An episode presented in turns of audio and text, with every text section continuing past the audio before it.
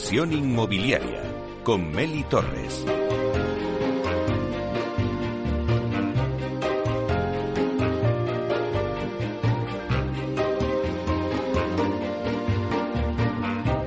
Hola, ¿qué tal? Muy buenos días y bienvenidos a Inversión Inmobiliaria. Hoy hablamos del mercado residencial y de los hitos que se han ido consiguiendo en los últimos años en el sector.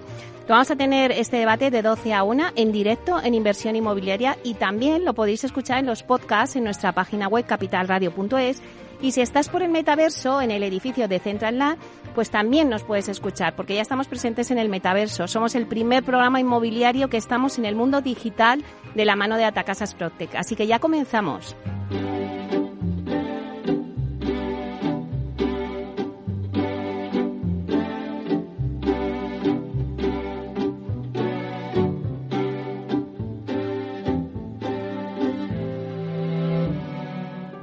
Inversión inmobiliaria. Comienza el debate. Bueno, pues esta sintonía que escuchamos nos anuncia el tiempo del debate. Y hoy vamos a centrarnos, porque hablar del sector residencial o del mercado residencial es un mercado muy amplio, pues hoy me gustaría centrarnos en los hitos del sector residencial que han ido eh, haciendo que evolucionara el sector en estos últimos años, ¿no? Y que han hecho cambiar este sector que hoy tenemos eh, hoy en día con estos nuevos formatos que tenemos. Es verdad que si antes hablábamos del sector residencial, pues solo nos venían a la mente eh, la venta y el alquiler. Pero ahora se han unido nuevos modelos como el Build to el Co-Living, el Senior Living. Bueno, pues vamos a ver las tendencias que van a marcar el mercado residencial en los próximos años, cuál va a ser la evolución en este contexto macroeconómico que tenemos ahora mismo. Está marcado pues por la recuperación post-COVID, también por la crisis de la guerra de Ucrania, por un aumento constante de la inflación y de los tipos de interés y también la insuficiencia de los suministros. Bueno, pues nos preguntamos, dentro de este contexto, ¿Cómo va a afectar el sector residencial toda esta situación económica? También los nuevos formatos habitacionales que están surgiendo en el mercado, cómo van a evolucionar. Y para hablar de todo ello, pues la verdad es que he montado una mesa de lujo porque de verdad creerme que es muy difícil tener a los CEOs que hoy tenemos eh, en nuestra mesa de debate porque tiene una agenda inmensa de, de, compromisos, pero bueno, hoy nos han hecho un hueco, así que va de antemano mis gracias a todos ellos. Tenemos con nosotros a Francisco Ordóñez, que es CEO de Acerta. Eh, buenos días, Francisco. Paco, mejor, ¿no? Sí, Paco, por favor. Entre amigos. bueno, también nos sigue José Carlos Saz, que es consejero delegado de Hábitat Inmobiliaria. Buenos días, José Carlos. Muy buenos días, Meli. Un placer volver a estar aquí con, contigo. Pues nada, para mí también un placer de que me hayáis hecho ese huequito, como os decía. Y también tenemos a José Ignacio Morales, que es consejero delegado de Vía Celere. Buenos días, Nacho. Muy buenos días, Meli, y de nuevo muchísimas gracias por invitarme. Lo que me cuesta traeros, no lo sabe, no lo sabe nadie lo que me cuesta, pero bueno, os doy muchísimas gracias de estar aquí.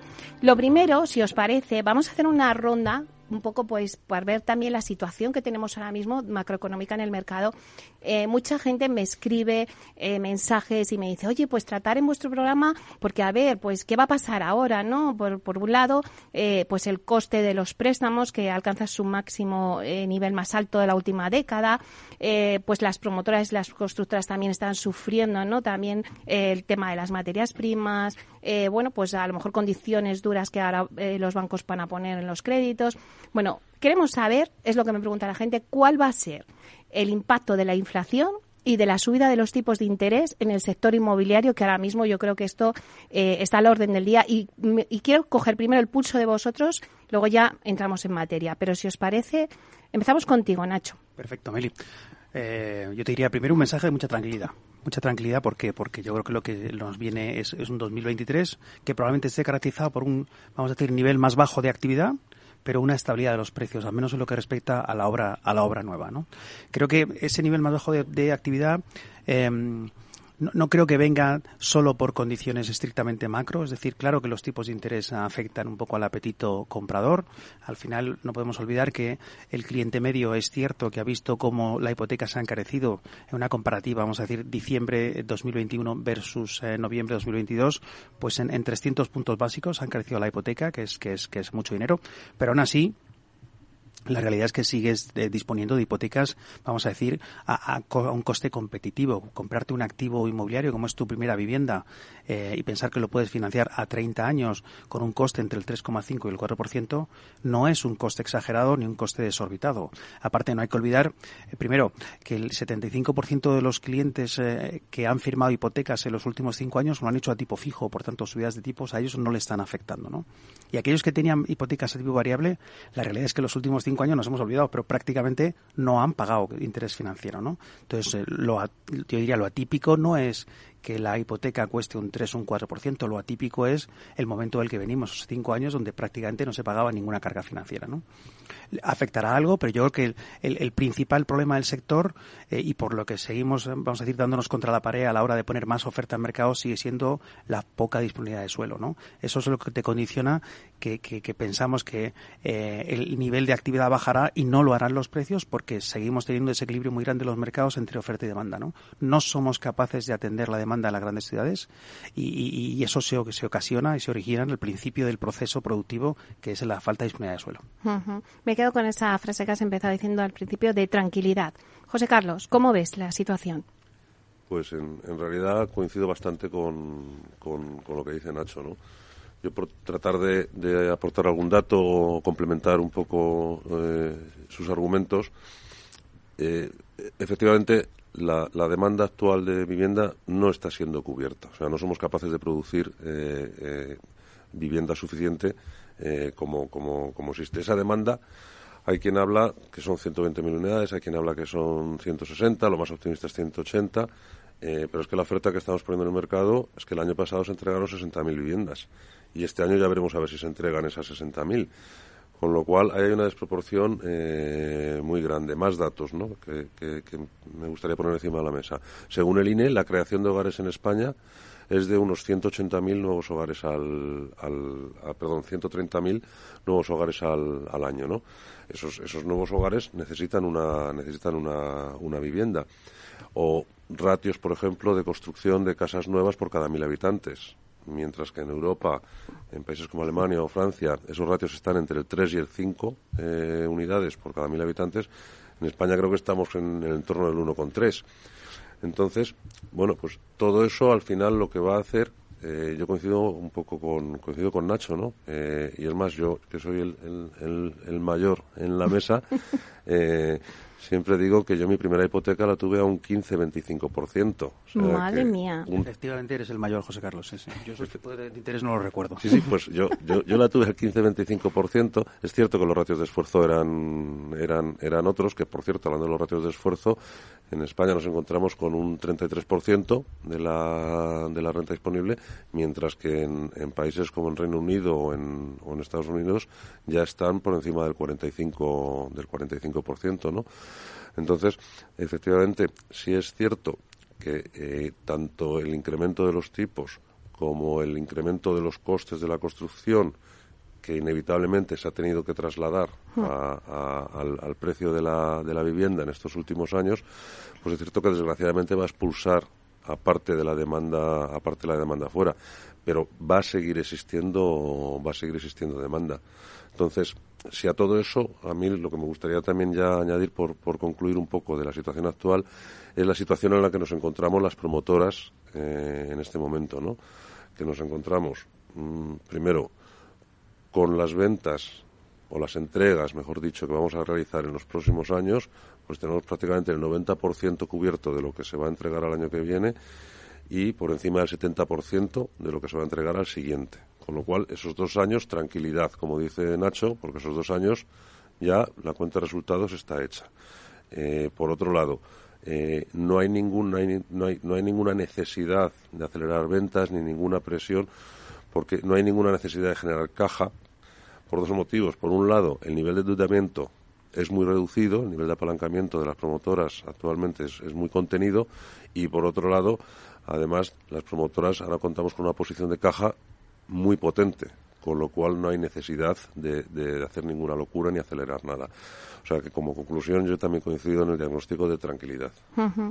Paco, esta es la parte promotora, pero claro, vosotros como consultora, que pues tenéis otra visión más, más amplia, ¿no? Eh, ¿Cómo ves? Que, ¿Cómo va a evolucionar con este tipo de, situación macroeconómica que tenemos? ¿Cómo va a evolucionar el sector? Yo creo por, por, intentar aportar un enfoque efectivamente distinto en la parte de los costes de construcción, por ejemplo, creo que, que el gran incremento que se ha producido en los últimos en los últimos meses, el último año, eh, de los costes de construcción sí que parece que se ha, se ha estabilizado. No deberíamos seguir incrementando esos costes. No creo por mi, por mi experiencia no creo que bajen los costes porque será es una situación difícil. Sí que algún algún elemento algún material se puede ajustar pero no creo que los costes bajen pero tampoco creo que, se incrementen. Y en la medida que no se, se produzca una mayor necesidad de producir más, más viviendas o más construcción en general, la mano de obra que hoy tenemos, que es, que es verdad que es escasa y es, y es muy justa, eh, pues debería ser capaz de abastecer las necesidades productivas de los próximos de los próximos años ¿no? y en la medida que eso no sea así pues tendremos que seguir trabajando y pensando en sistemas de industrialización prefabricación que intenten resolver ese problema de mano de obra poco cualificada que tenemos hoy, que yo creo que es uno de los inconvenientes que tendremos a corto o medio plazo. Pues ahora sí que ya nos metemos en materia, ¿no? A ver, vamos a intentar entre todos desgranar un poco qué es lo que a mí me, me apetece en este debate, un poco los, los hitos que se han ido dando en estos últimos años en el sector inmobiliario.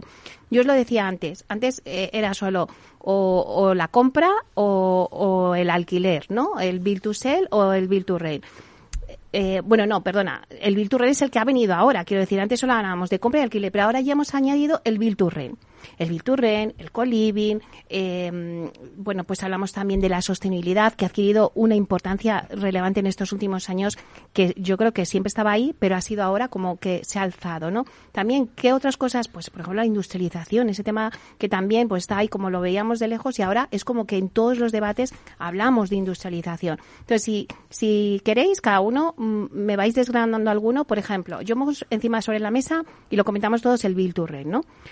Eh, Nacho, vosotros en Vía Celore habéis apostado por el Virturren. Entonces, bueno, ¿qué, ¿qué, recorrido tiene el Virturren en España? Sí, fíjate, yo contestando un poco más a tu reflexión uh, inicial, eh, si tuviera que decir qué ha pasado con el sector, con todos los, los, los factores nuevos que has, que has mencionado, que has listado, te diría que es un sector que se ha sofisticado enormemente en, en, todos los campos, ¿no? Me refiero no solo en el campo de producto, como dices, con toda esa lista de producto nuevo que ha aparecido en el mercado, se ha sofisticado muchísimo financieramente, se ha sofisticado mucho en las necesidades de capital, se ha sofisticado mucho en las, en los, en las skills que necesitan, las habilidades que necesitan los equipos directivos. Yo, si tuviera que darte una sola palabra y no es fácil, te diría sofisticación. ¿no? Uh -huh. Y específicamente ya contestando a tu pregunta del Build to Rent, o sea, el Build to Rent, eh, lo, lo, que, eh, como todos estos productos, nacen para atender una necesidad desatendida.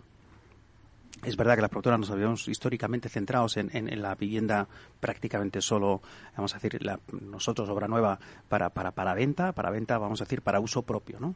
Y lo que nace es un segmento de población muy grande que tiene unas necesidades de eh, poder estrenar vivienda, vamos a decir, en condiciones, eh, no, no, diría dignas, pero en muy buenas condiciones, con muchos de los servicios que disfrutas en una promoción, vamos a decir, de obra nueva cuando eres propietario, cuando lo adquieres, y un segmento de población que ya es mucho más amplio y mucho más diverso. ¿no? Lo que ha ocurrido fundamentalmente es que se ha ensanchado el, el segmento de población que era potencial cliente del alquiler y ahora incluyes muchísima gente joven, nosotros tenemos más o menos identificado en el observatorio de la vivienda que hacemos todos los años que prácticamente hasta los 36 años, por temas evidentemente de renta, de capacidad adquisitiva, a, a la gente joven le cuesta muchísimo entrar en el, en el círculo de la, de la propiedad, en el círculo de adquisición de vivienda. ¿no? Pero no solo es gente joven, eh, es gente joven y es gente mayor es gente que tiene unas necesidades de movilidad geográfica, de razones profesionales, que hace que sea un segmento muy amplio para el alquiler. ¿no? Y ahí las promotoras que nos damos cuenta, oye, para nosotros el Bilturren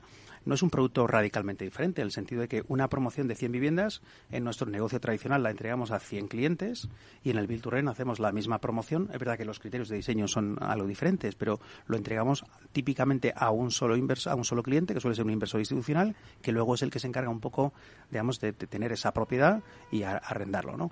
El Bilturren nace porque viene a satisfacer una necesidad no atendida de la población española. ¿no? Sin embargo, por ejemplo, José Carlos, vosotros no habéis todavía eh, abarcado esa línea, ¿no? Seguís más en la venta de una vivienda y en dar esa accesibilidad también a los jóvenes haciendo una vivienda pues que fue, sea eh, razonablemente en precio y en calidad. Efectivamente, sí que hemos estudiado alguna operación de Bill to Rent eh, con un modelo diferente al que, al que tiene Nacho en, en Vía Célere y la verdad es que eh, a nosotros no nos, no, nos, no nos salían los números, no nos resultaba rentable la, la operación, pero porque era un modelo diferente, porque nosotros era construir para un tercero eh, con anticipación. Eh, eh, Vía Celere ha, ha, adoptado una posición muy acertada, que es similar a la que, por ejemplo, ha adoptado Neynor en el, en el mercado, que no es hacer, digamos, build to rent para terceros, sino tener una pata, me lo, ¿no? Me, lo, me lo Mm. construyo yo, lo tengo yo, luego ya veremos a ver si lo gestiono, ya veremos a ver si lo vendo, ya veremos a ver si... Pero haciéndolo para terceros es, es complicado. Y de hecho yo creo que ha habido bastantes operaciones en el mercado que no han que no han salido precisamente porque al final la promotora queda digamos que hecha un sándwich por decirlo de una forma muy gráfica entre la constructora y el, y el inversor. Pero quizá eso es una forma de volver a lo de antes, ¿no, Paco? Porque antes era la estructura que teníamos antes de las inmobiliarias, que, bueno, pues estábamos hablando antes de un Valle Hermoso, por ejemplo, tenía, o, un Metro Acesa, tenía su pata patrimonial y su, patria, eh, su pata residencial. Pero es verdad que luego ya cambió y ya las promotoras eh, vendieron su parte patrimonial, todo lo que era el alquiler, y se quedaron con el residencial y eran promotoras, como por así decirlo, puras y duras. Y ahora se está volviendo otra vez a esa pata, no sé si es la tendencia. Bueno, yo creo que convivirán las dos las dos fórmulas, no no, no habrá una que venza a la otra, ¿no? Eh, yo creo que la- lo, lo importante que, que tiene esta nueva manera de hacer es que eh, incorpora el término largo plazo en el análisis y en, el- y en el- y en la gestión de todo el proyecto, ¿no? Porque lo que hace es que tienes en cuenta algo que antes se acababa normalmente cuando lo entregabas, eh, acababa tu participación, la participación del promotor, ahora incorpora la gestión y el mantenimiento de todas esas instalaciones a, a posteriori, ¿no? Con lo cual eso revierte otra vez en, la- en- en las decisiones que se toman a priori para definir cómo va a funcionar o no. Nosotros, por ejemplo, además de, además para los consultores también incorpora una función que es la de monitorización, que, que es algo que al, al incorporar el inversor, el, el- el- el promotor y el contratista aparece eh, la figura de la monitorización de tal manera que permite gestionar que se está eh, realizando la promoción según estaba prevista, ¿no? como, Claro. un, como un elemento más. dar todo ese tipo de servicios. Hemos hablado del Bilturren, pero por ejemplo, otra de las palabras que antes cuando decía eh, Nacho justificación, bueno, pues otra de las palabras que indudablemente eh, se ha convertido en el top de- del ranking de los hitos del sector inmobiliario, José Carlos, es la sostenibilidad. ¿No? Vosotros ahí habéis cogido la bandera, de- o sea, de la sostenibilidad y estáis, eh, bueno, pues eh, aplicando todos vuestros esfuerzos en, en hacer casas sostenibles. Sí, la sostenibilidad eh, yo creo que es un concepto que está impregnando eh, todo. Está impregnando la sociedad, está impregnando las personas, está impregnando las, las compañías. Y efectivamente, en muy poco tiempo, eh, centrándonos en el sector promotor, yo creo que hemos hecho eh, cosas eh, muy importantes, muy relevantes. Hemos dado pasos, eh, en mi opinión, eh, de gigante. Eh, si nos centramos en, el, en, el, en el producto, en una vivienda, eh, simplemente empezamos a ver y comparamos con a lo mejor mm, 10, 15 años atrás, y es que eh, en, materia de aislamiento, las fachadas, las carpinterías, no tiene absolutamente nada que ver. Eh, el empleo y la utilización de materiales sostenibles, ¿no? Eh, de pinturas que se hayan fabricado de una determinada manera, de, tratando de buscar que, que los materiales tengan una baja huella de carbono. El empleo de energías renovables, o sea, paneles solares, paneles fotovoltaicos, aerotermia, recuperadores, eh, haciendo edificios de consumo eh, casi nulo. En las zonas comunes, eh, bueno, pues intentando eh, que las plantas sean autóctonas, haciendo eh, reutilización de, eh, de agua, la valorización de los residuos en las, en las obras. O sea, yo creo que se ha avanzado muchísimo. Pero, en mi opinión, eh, como bien dices, es, es un concepto más, más global que va más allá eh, de, de únicamente esa parte medioambiental, porque el concepto de sostenibilidad, al final, en mi opinión, engloba, bueno, pues lo que antes se llamaba RSC y ahora se llama ESG, ¿no? Entonces, la, E de, medio ambiente, ¿no? Eh, bueno, pues todo lo que, todo lo que, los ejemplos que he puesto, que he puesto antes, ¿no? Tratando de impactar lo menos posible en, el medio ambiente. La S, ¿no? Cómo impactamos las promotoras, cómo se impacta en la, en la, en la sociedad, ¿no? Cómo impactamos, cómo actuamos con nuestros clientes, con nuestros empleados, con nuestros accionistas, con nuestros inversores, con nuestros colaboradores, eh, la G de gobernanza, ¿no? de gobierno corporativo, esa sofisticación que decía, que decía Nacho. Entonces, yo creo que es, que, es, que es un concepto mucho más global en el cual se ha avanzado mucho y termino ya. Y prueba de ello es que en, eh, si miramos ahora el rating de Sustainability en, en, en SG, que es el rating reconocido internacionalmente, dos de las tres primeras promotoras a nivel mundial son españolas. Bueno, pues la dejamos ahí, nos vamos un, un poquito, cogemos aire y volvemos.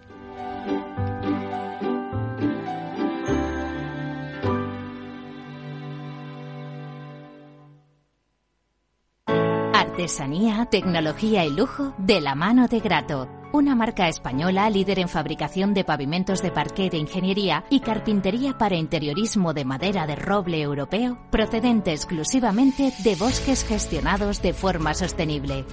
Grato te ofrece las mejores calidades para tus proyectos residenciales y hoteleros, fabricando tanto parqué de ingeniería como cocinas, puertas, armarios y muebles de baño con exclusivos diseños, siempre con trato directo de fábrica.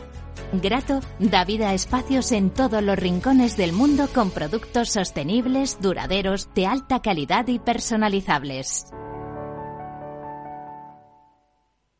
Hey, asistente, busca cómo proteger mis ahorros de la inflación. Hay aproximadamente 19 millones de resultados. ¿Quieres que los lea? Buf, mejor que no. Puedes seguir buscando entre millones de contenidos, pero un asesoramiento de calidad solo te lo dará un especialista. En Renta 4 te ofrecemos un servicio de asesoramiento gratuito siempre que lo necesites. Entra en r4.com y descubre cómo te podemos ayudar. Renta 4 Banco. ¿Quieres más? Somos Mazapanes Barroso. En nuestra empresa elaboramos productos con ingredientes seleccionados siguiendo una tradición artesana transmitida de generación en generación desde hace más de un siglo. Te llevamos el auténtico mazapán artesano desde Toledo a tu casa. Nos esperan fechas muy especiales en las que no puede faltar en tu mesa. Compra tus dulces favoritos en nuestra tienda online www.mazapanesbarroso.com o llamando al teléfono 92 535 3149. Disfruta del auténtico mazapán con Mazapanes Barroso, maestros artesanos con tradición y calidad desde 1890.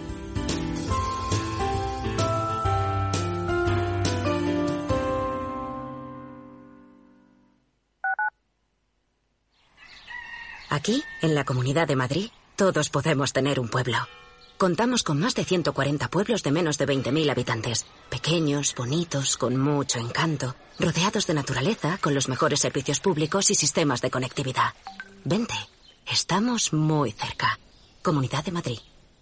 Si es retraído, necesita hablar. Si siempre está solo, necesita hablar. Si nunca habla, necesita hablar.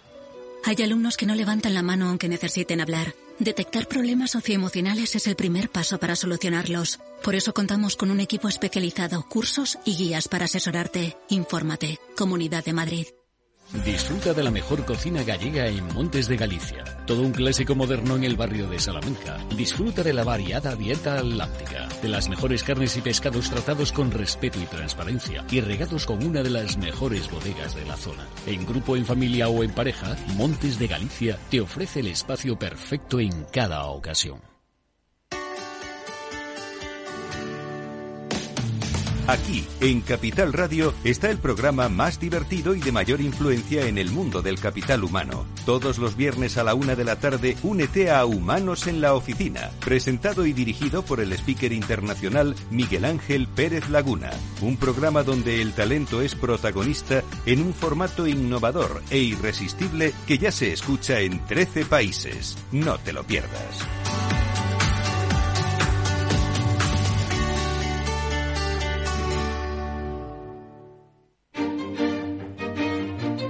Valor Salud. Tiempo de salud. Su actualidad, sus personas, sus empresas. Todos los viernes a las 10 de la mañana en Capital Radio, con Francisco García Cabello.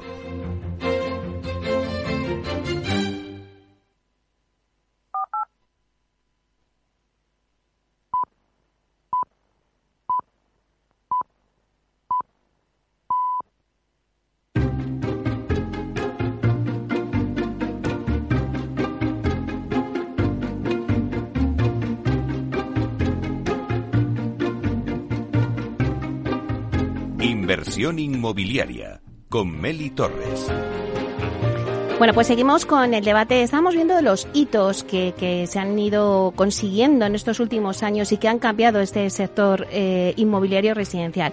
Vamos a hacer un repaso rápido que tenemos a la mesa. Tenemos con nosotros a Francisco Ordóñez, consejero delegado de Acerta, José Carlos Saz, que es consejero delegado de Hábitat Inmobiliaria, y José Ignacio Morales, que es consejero delegado de Vía Celere nos habíamos quedado con la sostenibilidad y José Carlos nos está diciendo pues e, en esas siglas no lo que abarca cada una.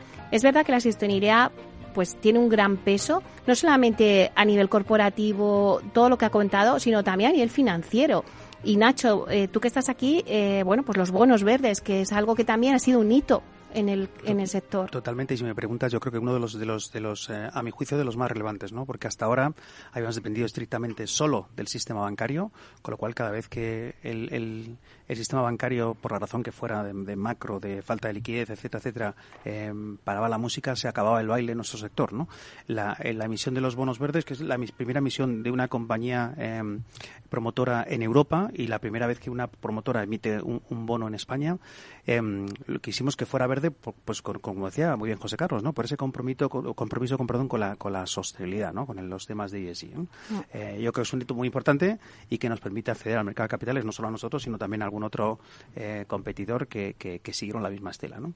Y a mí me gustaría añadir que, que, cuando hablamos de ESG casi siempre nos quedamos solo en la pata, en la pata de la E, ¿no? La pata de la, del environmental, ¿no? La parte más medioambiental, ¿no? Pero me parece muy importante también destacar eh, la pata social, decía José Carlos, el impacto en, en, nuestras comunidades, el impacto en las ciudades donde estamos presentes, donde desarrollamos los suelos, y no solo, sino la cantidad de proyectos de colaboración social que tenemos, a los que a mí personalmente, eh, yo diría, les dedico mucho tiempo y, sinceramente, los empleados de Vía Célere, mis compañeros de trabajo, eh, los, los, yo diría, los afrontan con muchísima ilusión, ¿no? Desde trabajar con personas con problemas de inserción, la Fundación Integra es un ejemplo de ellos, síndrome de Down, estamos encantados con tener ese tipo de colaboraciones, ¿no?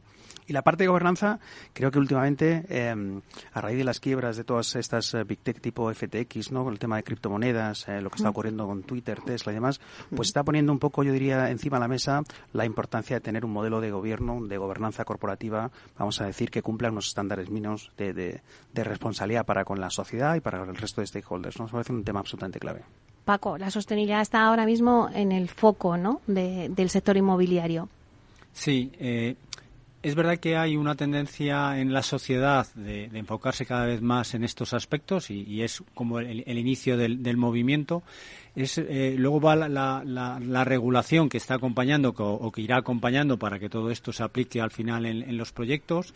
Eh, y, al final, pues todos los agentes que participamos en los mismos, pues tenemos que, actuar en consonancia con, con ello. ¿no? Nosotros, por ejemplo, el tema de la sostenibilidad ha dejado de ser eh, un departamento independiente de la compañía para ser parte de los proyectos en todos los proyectos. Nosotros ya eh, calculamos ciclos de vida, analizamos el, el, CO2 en todos los proyectos y, además ayudamos a nuestros clientes a minimizar esa huella que se, que se produce, no, no solo eh, que, que, es algo que hoy todavía no es obligatorio, que dentro de un año, dos años en todos los proyectos acabará, acabará siendo, pero nosotros ya lo incorporamos como, co, igual que el planning, no, no como un elemento independiente, sino una parte de, del proyecto como, como, otra, como otra cualquiera. ¿no?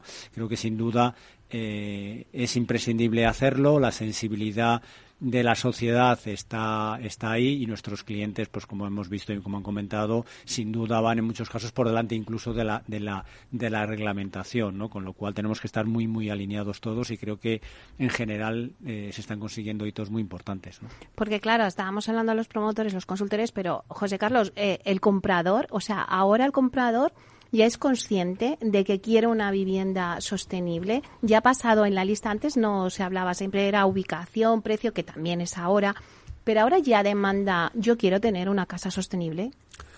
Es consciente, pero, pero con matices. Eh, eh, están tomando conciencia, pero yo creo que hay, eh, entre todos tenemos que ser capaces de educarles y, enseñarles, ¿no? Porque mm, al final, cuando alguien va a comprarse una vivienda, va a comprarse una casa, al final lo que está mirando es el número de habitaciones que quiere y el ah. número de metros cuadrados. Y previamente ha ido, como hemos hecho todos, ha ido al banco con su nómina y ha dicho con esto... ¿Qué me puedo comprar? ¿Cuánto me das? ¿Qué me puedo comprar? Y entonces, eh, bueno, pues generalmente todo el mundo hemos ido aspirando al máximo y vamos pues asfixiados, ¿no? Por decirlo de alguna, de alguna forma, ¿no? Vamos justitos. Entonces, cuando me, la realidad de, eh, oye, mm, y tengo una vivienda con 10 metros cuadrados menos o con una habitación menos, eh, porque lo que no podemos rehuir es eh, que la sostenibilidad tiene un coste. Y hay que asumirlo. Lo que hay que hacer es plantearlo de una forma razonable y, progresiva. Entonces, al final, una vivienda que cuente eh, con ciertos elementos, pues desde un aislamiento mejor, vamos a hacerlo muy simple, desde una carpintería mejor, hasta que tenga unos recuperadores de calor o que tenga unos paneles fotovoltaicos, eso pues cuesta más dinero. Y eso a veces el cliente no lo ve tan claro. Yo pongo un ejemplo siempre muy sencillo, que es los paneles, eh, los paneles solares en la vivienda unifamiliar está ah. triunfando en España. ¿Por qué? Porque todo el mundo siempre que tiene un chalet tiene un amigo o tiene un conocido que lo ha puesto. Y dice, oye, joder, lo he puesto, me ha costado 6.000 euros, pero es que fíjate, ya en dos años lo he recuperado de lo que no estoy pagando de, electricidad o de, o, de, o de gas. Entonces, como ve que le afecta al bolsillo, oye, dice, pues oye, pues venga, pues yo hago esta inversión y porque sé que la voy a recuperar. Claro, eso en los unifamiliares funciona. En la vivienda plurifamiliar, eso es un tema que todavía está costando. Yo creo que, que tenemos que educar todavía al, al, cliente y la gente tiene que comprenderlo de verdad que a lo mejor es más interesante hacer un esfuerzo adicional al principio precisamente en pro de esa sostenibilidad. Yo, no puedo estar más de acuerdo con José Carlos, ¿no? Yo creo que el ibero medio es muy verde hasta la que tocas el bolsillo, ¿no? Y en cuanto le tocas el bolsillo, ya el, el, verde se vuelve eh, medio marrón, ¿no? Eh, no puedo estar más de acuerdo. Y fíjate, ahora creo eh, tenemos muchísima presión las, las compañías, las promotoras y el general el sector inmobiliario, ¿no? Por parte de accionistas, por parte de financiadores, por parte de stakeholders, por parte de los propios empleados, que son los que empujan también mucho, yo diría, esta migración hacia, hacia un modelo más sostenible de desarrollo en un sentido muy amplio. Pero es verdad que yo creo que la parte eh, en el que más eh, trabajo pedagógico y didáctico tenemos que hacer, y coincido 100% con José Carlos, es en el cliente. ¿no? El cliente, eh, ahora que la factura de la, de la luz y del gas es un disparate y que cuesta una fortuna, digamos, llegar a final, a final de mes, es cuando empiezan a ver que efectivamente, que es que prácticamente en dos años, el extra de coste que asumes por adquirir una vivienda, vamos a decir, con estándares mayores o mejores de sostenibilidad, lo recuperas en, como digo, en ese periodo de dos años. ¿no? Entonces empiezan a visualizar en términos numéricos, en términos de euros, cómo de bueno es apostar por la sostenibilidad, digamos, a muy largo plazo. Porque es que, claro, nos quedamos con la construcción del edificio y el desarrollo, pero es que luego, una vez que el edificio ya está, o sea, el edificio tiene vida, o sea, sigue estando ahí en el mercado. Eh, bueno, Paco, vosotros, eh, Acerta ha sido pionera en la aplicación del Project Management en el sector residencial en España. Eh, los nuevos espacios construidos pues precisan usos, nuevos servicios, eh, ser más flexibles, que es algo de lo que siempre todos me estáis hablando, eh, bueno, pues adaptarse con facilidad a los nuevos tiempos que estamos viviendo. Entonces, ¿todo eso cómo se consigue? Hay un elemento en todo eso que estabas comentando que creo que es importante y que comentábamos antes, que es el, el, largo plazo. ¿no? Es decir, ahora se empieza a analizar el edificio no desde que se construye hasta que se termina de construir, sino qué es lo que pasa una vez que se construye, se termina y hay que utilizarlo durante 40 o 50 años. De hecho, cuando hablamos del cálculo del ciclo de vida, hablamos de, incluso el reciclaje final del edificio, algo que hace tan solo dos años era impensable.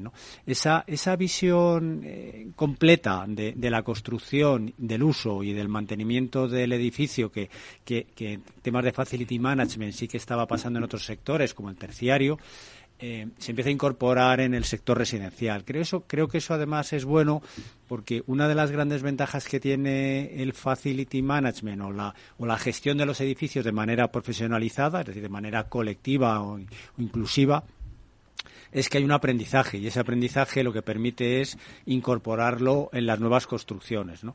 Eh, siempre es, cuando terminábamos un edificio, pues aprendíamos algunas cosas, había una lección aprendida, pero perdíamos en un edificio residencial, se perdía qué es lo que pasaba después. ¿no? Hoy con, con los nuevos formatos como el Build to Rent y la incorporación de mantenimiento, de gestión del edificio durante todo el ciclo de vida del mismo o el análisis del ciclo de vida desde un punto de vista de la emisión de, o, de los consumos o de la emisión de CO2, eh, pues permite aprender y permite incorporar eh, eso para que el, el, sistema y el proceso cada vez sea más eficiente y más interesante, ¿no?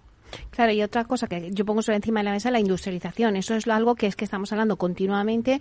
Eh, Nacho, vosotros habéis empezado desde hace muchos años industrializando eh, pues pequeñas eh, en, zonas, ¿no? Como los baños. Sí. ¿Qué va a pasar en la industrialización?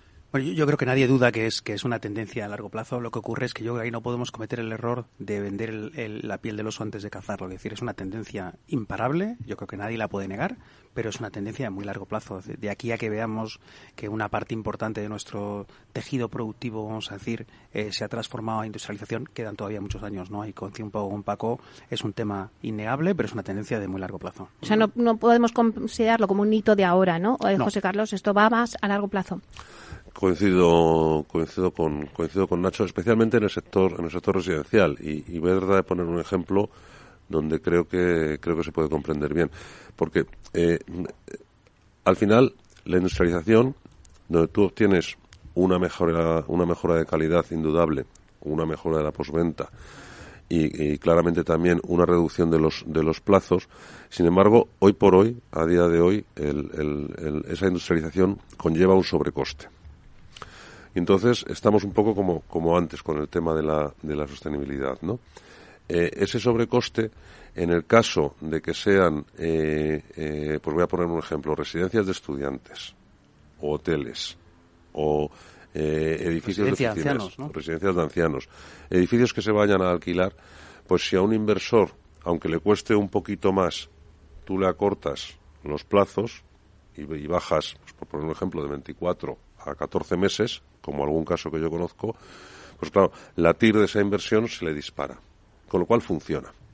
Pero si ahora lo trasladamos al, al, sector residencial, eh, no os olvidéis que nuestros clientes están pagando un 10% durante toda la, la, durante todos los meses que dura la construcción que ese dinero, bueno, pues puede para una vivienda a lo mejor de unos 250, 300 mil euros, pues puede ser a lo mejor en el entorno de 800 o 1000 euros al, al mes.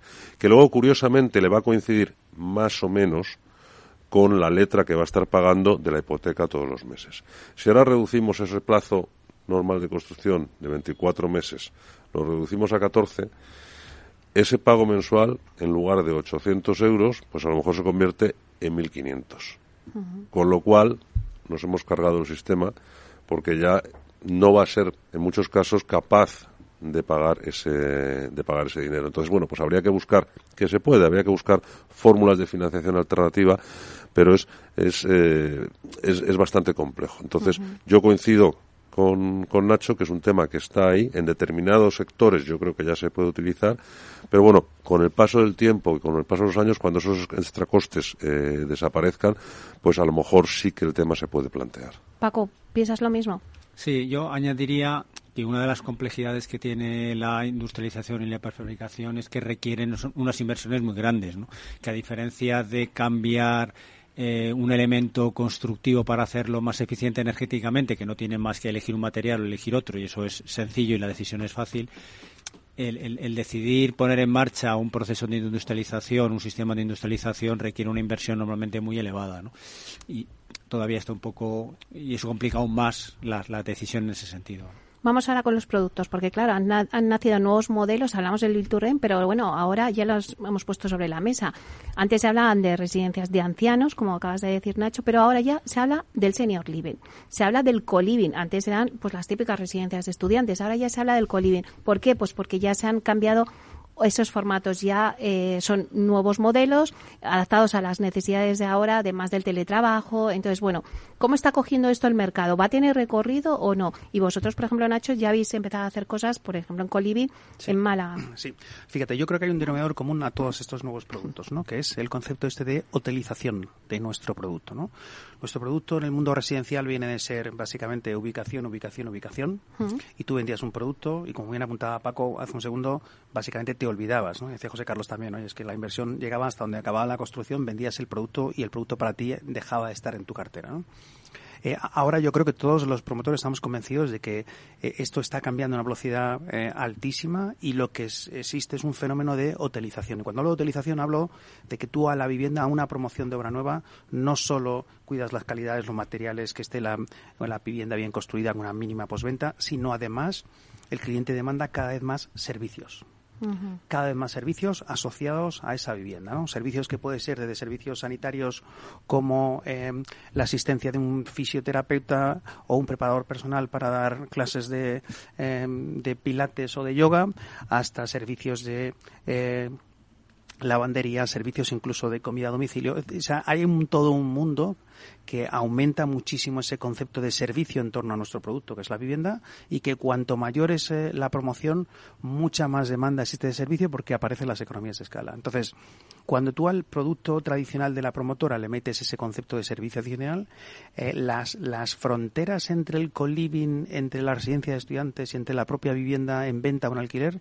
se difuminan muchísimo. Para mí, el denominador común a todos esos nuevos productos es este concepto de hotelización. José Carlos. Sí, yo creo que al final eh, el, mercado eh, y las tendencias son, son imparables, ¿no? Entonces, yo creo que también se ha producido un fenómeno. Eh, por un lado, es claro que los jóvenes, pues, tienen muy complicado el acceso a la, el acceso a la vivienda. Entonces, efectivamente, pues un poquito a la fuerza ahorcan, ¿no?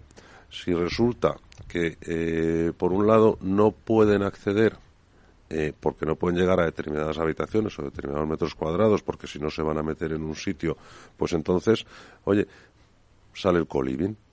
Es, vamos a tener una parte privativa mucho más pequeña, vamos a tener unas zonas comunes mucho más grandes.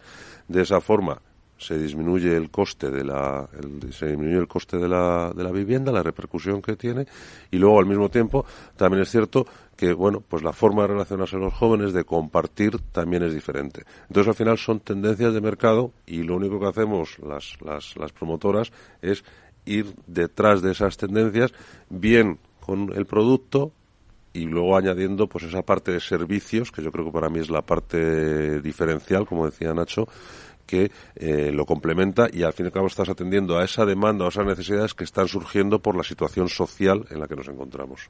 Claro, esa situación social de la que está hablando eh, José Carlos, eh, bueno, pues ahora nosotros, pues sobre todo en España, el envejecimiento de la población es más tardío, con lo cual tenemos ahí también otro nuevo espacio de que la gente se jubila, pero con una edad que está bien, que quiere compartir, no ir a una residencia y aparcarse ahí como con sus problemas, no, pues surge ahora mismo toda la figura del senior living, ¿no? Eh, no sé si Paco, vosotros también habéis apostado también por, por ese modelo de negocio. Sí, creemos que es sin duda una de las líneas que más que más futuro tienen. Tiene toda la lógica del mundo, los datos mm. lo, lo avalan claramente, ¿no? Eh, yo creo que hay que lo que es muy importante, y un poco continuando en la, en la línea que decían eh, tanto Nacho como José Carlos, que comparto 100%, es, eh, por ejemplo, el señor Living empieza a ser una decisión en la que somos nosotros mismos los que antes de que sea demasiado tarde podemos tomar ese tipo de decisión de hacer según qué cosas, ¿no? Y acaba siendo eh, una fórmula tan válida como nuestra vivienda hoy, que, que, no consiste nada más que en dotarla de los servicios comunes que necesites para poder estar tranquilo y poder estar a gusto. No, un sitio en el que acabas yendo cuando no tienes más remedio. ¿no? Hmm. Eh, esa, esa decisión, esa, esa, esa, esa voluntad de hacerlo Eh, yo creo que es muy diferencial y, es lo que uno de los elementos que hará que avance el sistema sin duda en esa línea, ¿no? compartiendo con otros muchos, por supuesto, ¿no? pero que es, es una de las líneas que creemos que más va a avanzar. Fíjate, Meli, que en el mercado anglosajón no le llaman senior living, aunque las palabras sean en inglés, le llaman más independent living, ¿no? porque es un modelo que lo que trata de hacer es de, reflejar la idea de que, oye, una pareja que de repente ya, pues típicamente abuelos, pero están en un estado de salud fantástico, eh, se valen por sí mismos, por tanto no son, vamos a decir, clientes potenciales de una residencia, pero tiene unas necesidades eh, diferentes de más atención eh, sociosanitaria. Y en muchos casos es un tema de creación de comunidad. Es gente que tiene, vamos a decir, un componente de soledad más alto, y todo lo que sea eh, crear esos servicios para reforzar la idea de comunidad, actividades específicas para ese tipo de colectivos, etcétera, etcétera, eh, las promotoras tenemos muchísimo, muchísima experiencia en el sentido de decir, en otros mercados me refiero, en el sentido de decir, oye, es que ese sentido de comunidad, primero, eh, te permite eh, aumentar las estancias si están en alquiler e incluso aumentar los precios de venta si estamos hablando de un producto a la venta. Por eso digo que el, gran eh, driver de, todos esos nuevos productos tiene que ver con los servicios, servicios muy adaptados a, a cada segmento de población, donde en el caso español yo creo que por el envejecimiento de la propia población vamos a tener en 2050, eh, pues vamos a tener el doble de personas por encima de 65 años que niños, ¿no? hay datos que son absolutamente demoledores, ¿no? Eso, eso hay que, que condiciona completamente el producto que tienes que poner en el mercado. Eso es un dato importante porque además vosotros no acertáis, vamos, vino eh, a contárnoslo Mariano Vallejo, el proyecto Vitapolis, que vosotros habéis tenido un acuerdo con ellos y es, vamos, es increíble. La verdad es que dan ganas cuando te lo cuenta de decir, bueno, yo, yo, yo ya me quiero coger una plaza allí.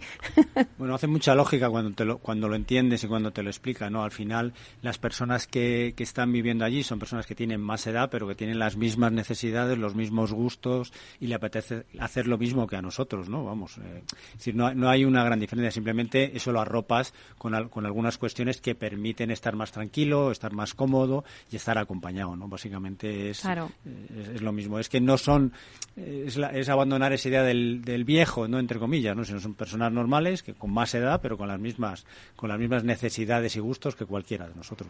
Pues si os parece, ya estamos acabando el debate. Entonces, sí que me gustaría hacer una ronda por cada uno de vosotros, eh, porque al final el oyente nos está escuchando durante una hora de muchas de las tendencias, de muchos de los hitos que ha habido en el sector, pero para que se quede con las ideas claras de por dónde van las tendencias del sector y cuáles serán las tendencias pues que vamos a encontrar también de cara a los próximos años. Vamos a empezar por José Carlos, que te tenías que ir eh, deprisa, que tienes ahora una reunión, y para que no se te haga muy tarde, empezamos contigo. Pues yo lo voy a resumir eh, en dos, en dos palabras. Eh, tranquilidad y sostenibilidad. tranquilidad porque el sector está potente, el sector está fuerte. Eh, además, el sector financiero, que no lo hemos comentado antes, también está mucho más sólido. Y sostenibilidad en el concepto amplio que hemos venido comentando, que sea un sector sostenible, es decir, que pueda evolucionar hacia el futuro, que pueda funcionar cuando las cosas van bien, cuando las cosas van mal y cuando las cosas van regular. Tranquilidad y sostenibilidad. Bueno, es que lo dices con esa tranquilidad también que parece fácil, pero luego no es fácil, José Carlos, aunque digas tranquilidad y sostenibilidad, luego hay mucha amiga, pero bueno, ahí queda. Dicen que las prisas son buenas para los ladrones y los malos toreros, ¿no? Entonces, eh, yo creo que hay que tener esa tranquilidad y esa, y esa, y esa calma eh, y hacer las cosas pensando al, en largo plazo, ¿no? ¿Sabes que estaba echando yo de menos algún dicho tuyo? Digo, no me ha dicho nada. bueno, pues seguimos con la ronda. Nacho. Sí, yo creo que construyendo sobre eso, la tranquilidad no, es una tranquilidad subjetiva, es una tranquilidad objetiva, ¿no? que se apoya sobre la enorme visibilidad que tenemos de los flujos de caja que vamos a generar en los próximos años, la salud financiera de la que gozan las, las promotoras, em, el bajo apalancamiento eh, que tenemos ahora mismo. Es decir, eso es una tranquilidad, vamos a decir, muy bien fundada sobre pilares mm, muy sólidos, ¿no? muy sólidos que nos tienen que hacer ver el futuro, como digo, con mucha tranquilidad. Eh, al final, el, el, el, el equilibrio del sector viene eh, digamos, cuando seamos capaces de poner esa vivienda que falta en mercado, ¿no? Y eso, eh, ninguno estamos cómodos en entornos donde el precio de la vivienda suba. Eso, eso es un tema que yo creo que, a veces no, no hacemos suficiente eh, comunicación de calidad en torno a ese, a ese, a ese hecho, ¿no? Nosotros lo que queremos es una, el precio de una vivienda estable y para eso necesitamos equilibrio entre oferta y demanda y para eso necesitamos más suelo. ¿no? Si además de resumen tengo que hacer una petición, yo a las administraciones le pediría eh, que sean capaces de fabricar suelo a una velocidad mayor, porque los promotores las consumimos, de luego, con, digamos, con unos niveles de, de, dinamismo mucho más altos a los que la administración es capaz de fabricarlo. Claro, esa es una de las cosas que siempre salen también en los debates, ¿no? Como retos, ¿no? El, siempre me lo estáis comentando, ¿no? El tema de fabricar suelo y de tener suelo, que es la materia prima, para poder desarrollar, porque los desarrollos luego son muy lentos.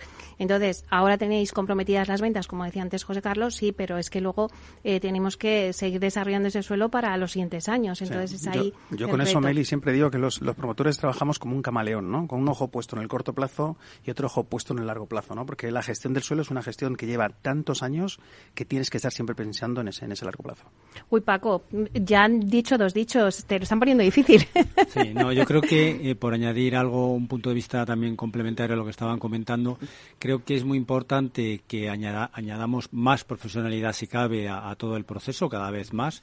Eh, la, demanda de la sociedad va variando y hay que estar muy atentos a qué es lo que, hacia qué línea vamos a, en qué línea tenemos que avanzar. Los promotores van marcando esa, esa y los demás y los consultores tenemos que ser capaces de, flexibilizar nuestra, nuestros servicios para poder adaptarnos a ello. ¿no? Y creo que ahí es muy importante una palabra que se suele decir mucho y que duele decirla porque es poco aburrida, que es innovación. ¿no? Creo que es a partir de, innovar en nuevos procesos, innovar en nuevos sistemas, que podremos ser capaces de adaptarnos a esas necesidades. ¿no? Es verdad, Paco, se nos había olvidado la palabra innovación, que yo creo que ha estado muy presente durante estos últimos años en todo el sector residencial. Eh, bueno, sé que todo el mundo me podrá ahora mismo, mm, voy a mirar y seguro que tengo miles de mensajes diciendo, bueno, pero entonces, ¿es buen momento para comprar una vivienda o qué hacemos con los tipos de interés? Es la pregunta que todo el mundo te hace entonces, teniendo aquí las promotoras, decirles algo, José Carlos, ¿qué hacemos? ¿Compramos o no? ¿O vendemos o alquilamos?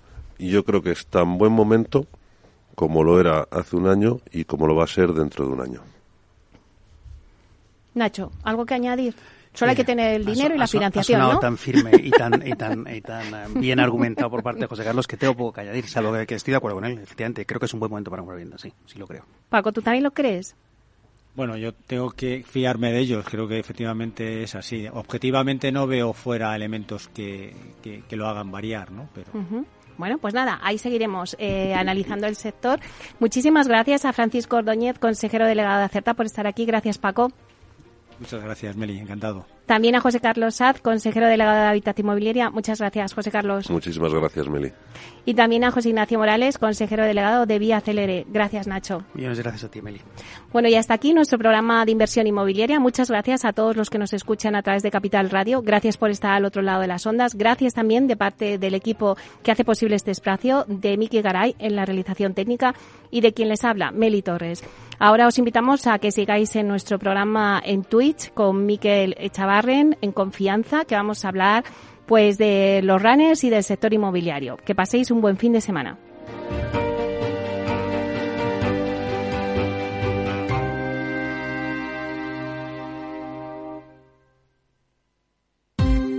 Ya no estamos en la era de la información, estamos en la era de la gestión de los datos y de la inteligencia artificial. El tratamiento inteligente de estos datos proporciona un valor enorme a las empresas en sus procesos de negocio. En Piper Lab ayudamos a nuestros clientes a tomar decisiones de negocio basadas en datos. Escúchanos todos los lunes en el espacio de Big Data de Capital, la Bolsa y la Vida. Capital Radio 103.2 Reparar esa bici que llevaba tantos años en el trastero para salir a dar una vuelta es un plan redondo. Como el plan que tenemos en la Comunidad de Madrid, en el que contamos contigo para darle muchas oportunidades a los residuos. ¿Te sumas a la economía circular? Comunidad de Madrid. Gráficas Naciones. Más de 50 años de experiencia en el sector de las artes gráficas. Apostamos por la última tecnología tanto en impresión offset como en digital y gran formato. Realizamos todo tipo de impresión. Tarjetas de visita, folletos, libros, vinilos, decoración y montaje de stands. Más información en el 91 629 2145 o en gráficasnaciones.es. Disfruta de la mejor cocina gallega en Montes de Galicia. Todo un clásico moderno en el barrio de Salamanca. Disfruta de la variada dieta láctica de las mejores carnes y pescados tratados con respeto y transparencia y regados con una de las mejores bodegas de la zona. En grupo, en familia o en pareja, Montes de Galicia te ofrece el espacio perfecto en cada ocasión. Humanos en la Oficina, el programa más divertido y de mayor influencia en el mundo de las organizaciones, con el presentador de mayor audiencia en el mundo del capital humano y speaker internacional Miguel Ángel Pérez Laguna. Todos los viernes a la una de la tarde en Capital Radio. Esto te estás perdiendo si no escuchas a Luis Vicente Muñoz en Capital, La Bolsa y la Vida. Juan Ignacio Crespo, experto financiero. Los bancos centrales pueden crear dinero de la nada, pero no pueden crear microchips de la nada. No te confundas. Capital, la bolsa y la vida con Luis Vicente Muñoz, el original. Capital Radio. Siente la economía.